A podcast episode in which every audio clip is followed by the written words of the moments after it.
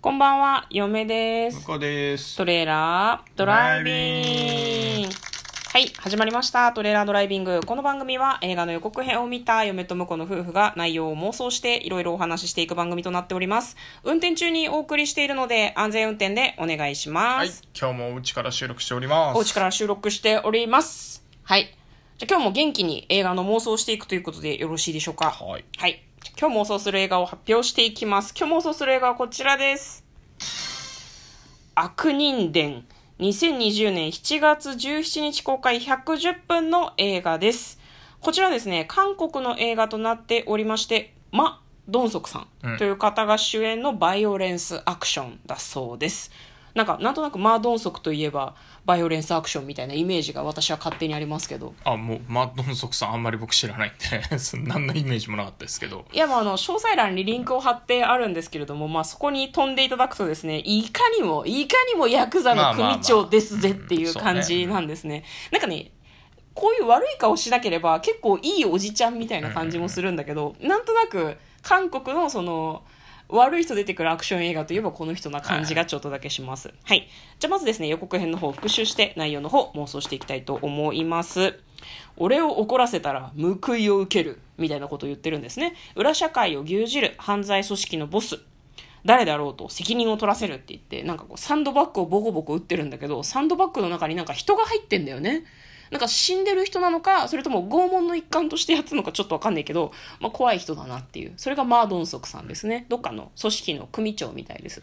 で、なんかいろんなこう部下たちに見送られて帰っていくんだけど、ある日今日は一人で帰るって言って、自分で車を運転して帰ってるのかな？なんかたまにそういうことしたい気分の日があるのかもしれないですね。何か理由があるのかもしれないんですけど、そしたらなんかね、道である人を引きそうになってしまう。でどこ見てんだっていうふうに言って車外に出て怒ろうというふうにしたらその人に刺されるんですね、でなんとその人が、えー襲撃者だったんですけれどもどこかの組の人とかではなくって連続殺人犯だったらしいんですね。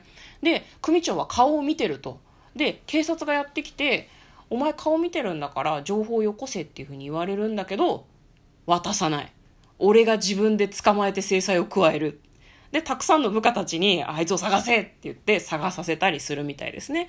まあなんでしょうね。情報を渡せって言われてもまあそうメンツとかもあるのかね、ヤクザの親分のね。で街をしらみつぶしに探させたりとかどんな手を使っても構わんとか言ったりするんだけどでも警察もそのなんだろうな。私的にそういうことされると困るじゃん。だからそのヤクザの一味を全員逮捕したりとかして結構大変そうなんだよね。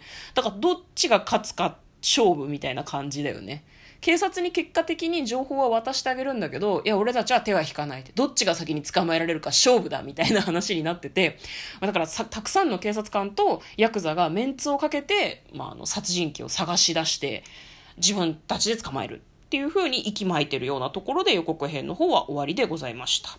はい。ということで内容の方妄想していきたいと思います。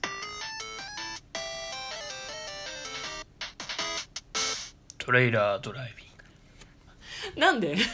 なんでそんなご機嫌な感じなの？ポコチャカポコチャカみたいな感じの。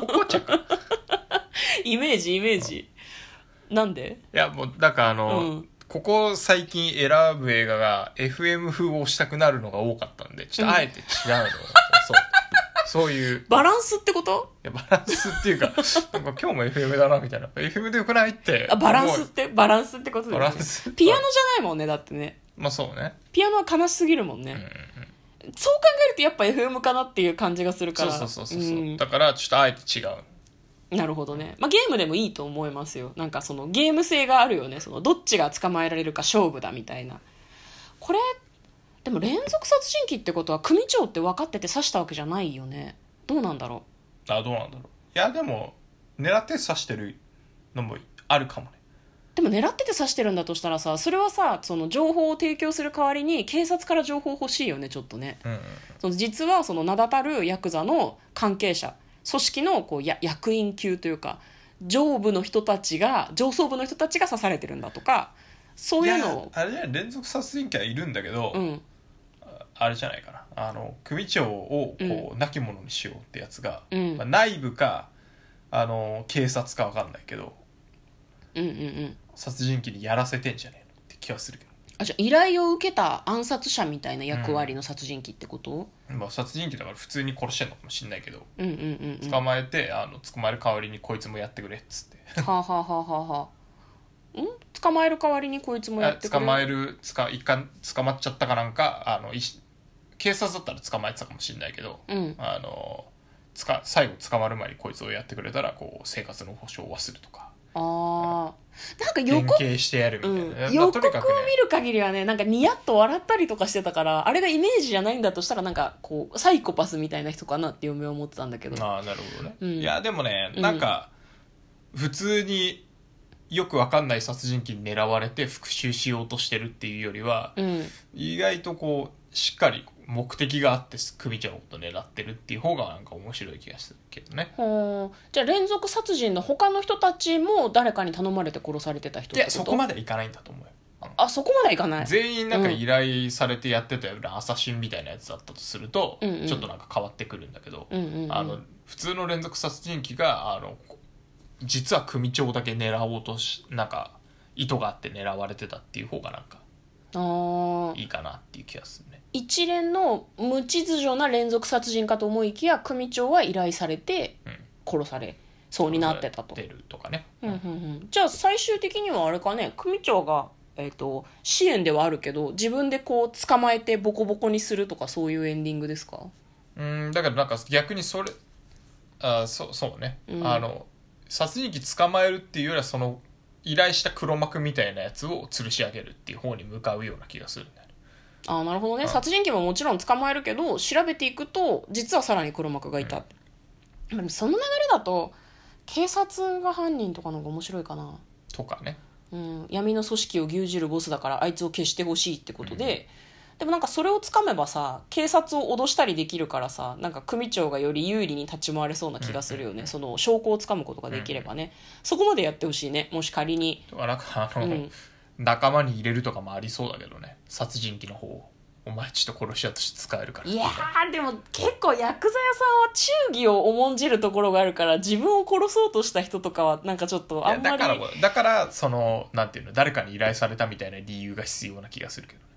あーなるほど、ね、なんとなく。うん。よくわかんない。なただの喧嘩で殺されそうになったっていうと確かにやばいけど、うん。ヒットマンだったっていうとじゃあお前はこう俺がか買い直してやるみたいな感じになった方が、うん。こう大物っぽいじゃないですか。まあでも結果的に生きてたからよかったけど組長自身が刺されてるけど死んでねえからな、そういう意味ではアサシンとしてのレベルはちょっと下のような気がするけどね。確実にやらないとあれじゃん。やれなかったけどね、うん。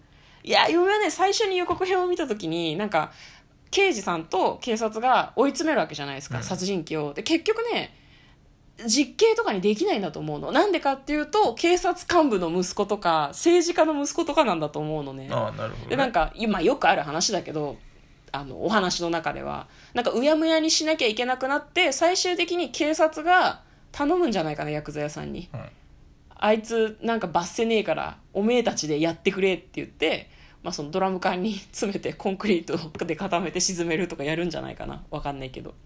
ああじゃあしそのあれか。殺人鬼がしょうもないやつだったパターンね。殺人鬼がそうゆ愉快犯っていうかその楽しい感じで殺人をしてるどうしようもない人でで本当は警察は捕まえて裁判にかけたかったんだけどそういうふうにできないから途中まではその争うように殺人鬼を探しているんだけども途中でいやちょっと無理だわと。これ普通に捕まえるだけじゃこっちの方では罰せないからお前に全権委任するわってこれ内密になって言って薬剤さんの方で全部やるっていう。うん最後なんじゃないかなと、うん、でなんかできればその犯人が本当にどうしようもないやつであってほしいなと思う。すごいねバイオレントな殺し方をされると思うのでだろくでもないやつで、まあ、そのやっつけられて、まあ、その組長も別にいい人ではないけどなんか見てる人がすっきりするような終わり方だといいなというふうにはちょっと思いますね。極道の怖さみたいなのも感じつつ。で向こう的にはアサシンとしてこそううね受け入れられるみたいな。割、うん、あの敵役も憎めないというか。ああそう殺人鬼のやつもなんか理由があったとかこうんうんうんうん。うちょっとうーんとまあそれこそやっぱりアサシンみたいなね。あのーヒットマン的なこう憧れる要素があるんじゃないかなと。ななんか組長とうん。警察のトップあまあ捜査のトップとうん。2人だけがなんかこう目立つっていうよりはうんなんかさ3人ともこうそれなりに思い入れが、思い入れがみ三つどもえみたいになるみ見てあの思い入れがでうんきるようなキャラクター設定なんじゃないかなと。はあ、はあはあはあ、わかります。さっきのそれも面嫁のやつはなんか、うん。あの組長以外に多分何もどこにも感情移入できないよういや、これな感じなねんじゃないかなマードンソクがメインだから、首長がメインっていうので嫁はちょっと妄想したんだけど、なるじゃあ向こうの方は3つの視点でまあ楽しめる映画なんじゃないかっていうことですね。わかりました。じゃあまあ2つ妄想してみましたということで、簡単にストーリーを読んでまいります。凶悪なヤクザの組長、チャン・ドンスがある夜何者かによってめった刺しにされた。一箇所刺されてるだけかと思ったらめった刺しにされてるなんでよく生きてたね。奇跡的に一命を取り留めたドンスは対立する組織の犯行を疑い犯人探しに動き出す。一方、警察サイドで調査に、捜査に当たるチョン刑事は暴力的な手段も辞さない荒くれ者として署内でも問題刑事として知られていた。まだ世間の誰も気づいていない連続無差別殺人鬼がこの事件の犯人であると確信したチョン刑事はその手がかりを求めてドンスにつきまとう。ドンスとチョン刑事は互いに敵意をむき出しにするが狡猾な殺人鬼を突き止めるには互いの情報が必要であると悟り共闘して犯人を追い詰めていくというお話でございます。はい、非常に気になる映画です。ということで、嫁と向こうのトレーラードライビングまったね